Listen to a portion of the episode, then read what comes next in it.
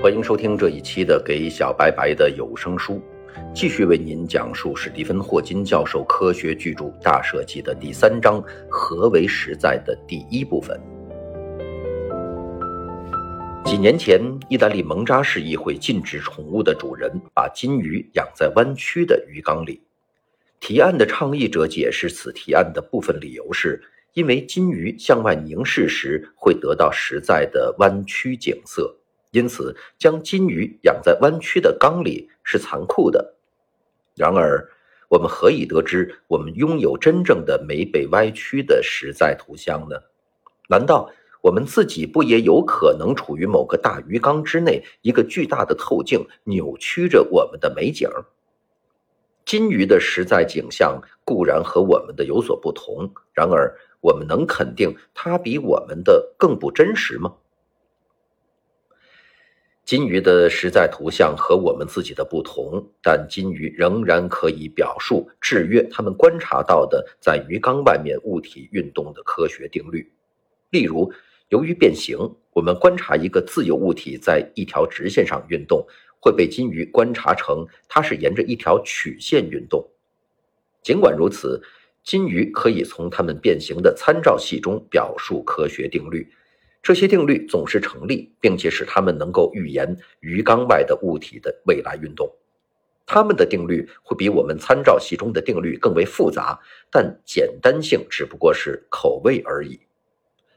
如果一条金鱼表述了这样一个理论，我们就只好承认金鱼看到的是实在的一个正确的图像。托勒密在公元一百五十年左右提出一个描写星体运动的模型，这是一个不同实在图像的著名例子。托勒密的研究发表在一部十三卷的专著中，这部专著通常以阿拉伯文题目《天文学大成》而众所周知。天文学大成的开宗明义就是解释为什么认为地球是一个球形的、静止的。位于宇宙中心，并与星空的距离相比是小到可以忽略。虽然阿里斯塔克曾提出过日心模型，但至少自亚里士多德时代开始，大多数有教养的希腊人都持有这种信仰。亚里士多德由于神秘的原因，相信地球应该处在宇宙中心。在托勒密模型中，地球静止地位于中心，行星和恒星在非常复杂的轨道上围绕它运行。这些轨道牵涉到周转圆，就像轮子上的轮子。这个模型似乎是自然的，因为我们确实没觉得脚下的地球在运动。后来的欧洲学术乃基于传承下来的希腊之源，于是。亚里士多德和托勒密的观念就成为众多西方思想的基础。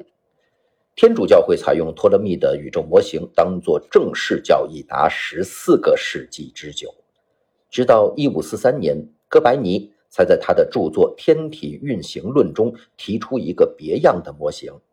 虽然他已经花了几十年来研究此理论，该书在他逝世那年才得以出版。像大约早十七世纪的阿里斯塔克一样，哥白尼描写了一个世界，其中太阳处于静止，而行星以圆周轨道绕着它运转。尽管这个思想并不新，其复活却遭到激烈抵制。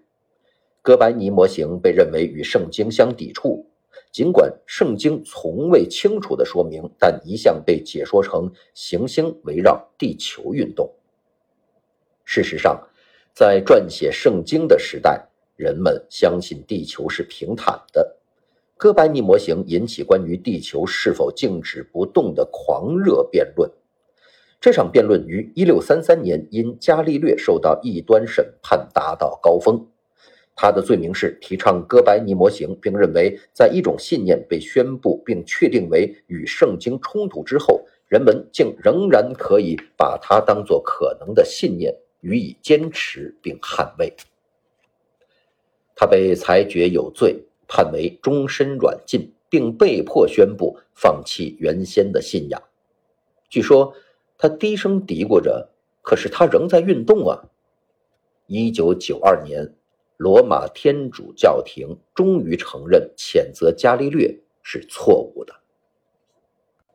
那么，托勒密系统和哥白尼系统究竟哪个是真实的？尽管人们时常说哥白尼证明了托勒密是错的，但那不是真的。正如在我们正常的视像跟金鱼的视像相比较的情形，人们可以利用任一种图像作为宇宙的模型一样，对于我们天空之观测，既可从假定地球处于静止，也可从假定太阳处于静止得到解释。尽管哥白尼系统在有关我们宇宙本性的哲学辩论中作用很大，然而它的真正优势是在太阳处于静止的坐标系中。运动方程要简单的多。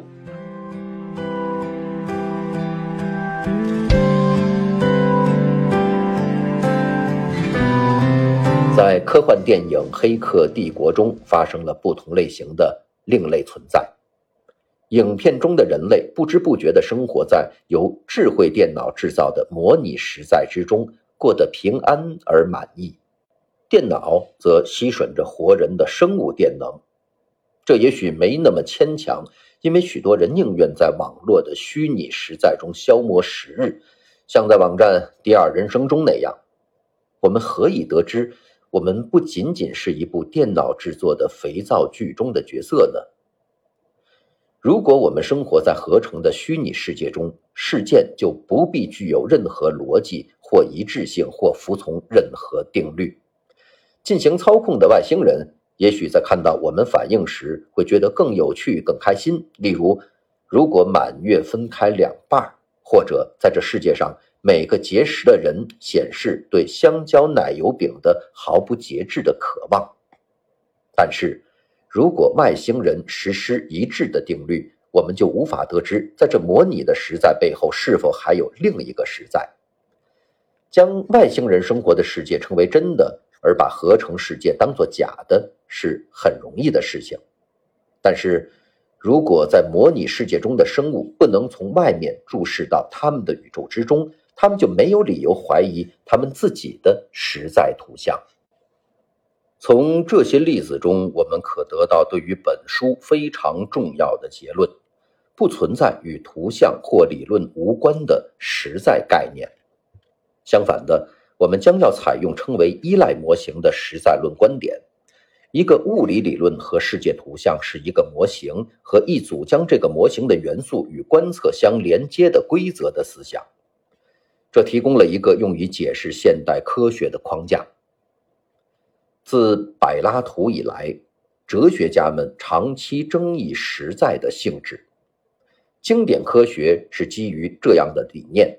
存在一个真实的外部世界，其性质是确定的，并与感知他们的观察者无关。根据经典科学，某些物体存在并拥有诸如速率和质量等物理性质，它们具有明确定义的值。在这种观点里，我们的理论是试图去描述那些物体及其性质，并且将我们的观测和感觉与之对应。无论是观察者还是观察对象，都是具有客观存在的世界的部分。它们之间的任何区别都是无意义的。换言之，如果你看到一群斑马在停车场争夺一块地方，那是因为真的有一群斑马在停车场在争夺那个地方。所有其他正在看的观察者都会测量到同样的性质，而且不管是否有人在看这群斑马，他们都具有那些性质。在哲学中，这一信念称为实在论。虽然实在论也许是诱人的观点，然而，正如我们将在下面看到的，我们有关现代物理学的知识，使得要为它辩护变得非常困难。例如，根据精确描述自然的量子物理原理，除非并且直到一个粒子的位置或速度被一位观察者测量。这个粒子既不拥有确定的位置，也不拥有确定的速度，因此说测量之所以给出一定的结果，是因为被测量的量在测量的时候具有那个值，那个说法是不正确的。事实上，在某种情形下，单独的物体甚至并没有独立的存在，而仅作为一个众多的系宗的部分而存在，而且。如果一种称为全息原理的理论被证明是正确的，那么我们以及我们的四维世界可能是一个更大的五维时空在边界上的影子。在那种情形下，我们在宇宙中的地位即类似一开始说到的金鱼的状况。彻底的实在论者经常争辩道：“科学理论描述实在的证明在于他们的成功。”但不同理论可以通过权益的概念框架成功的描述同样的现象。事实上，许多已被证明成功的理论后来被其他基于全新的实在性概念之上的同样成功的理论所取代。传统上，那些不接受实在论的人被称为反实在论者。反实在论者相信经验知识和理论知识彼此不同。他们一向争论道：观察和实验是有意义的，而理论只不过是有用的工具，并不体现任何涉及被观察现象的基础的更深刻真理。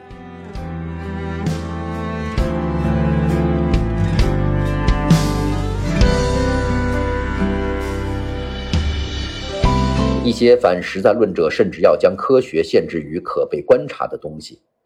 因为这个原因，十九世纪时，许多人基于我们永远看不到原子而拒绝原子的概念。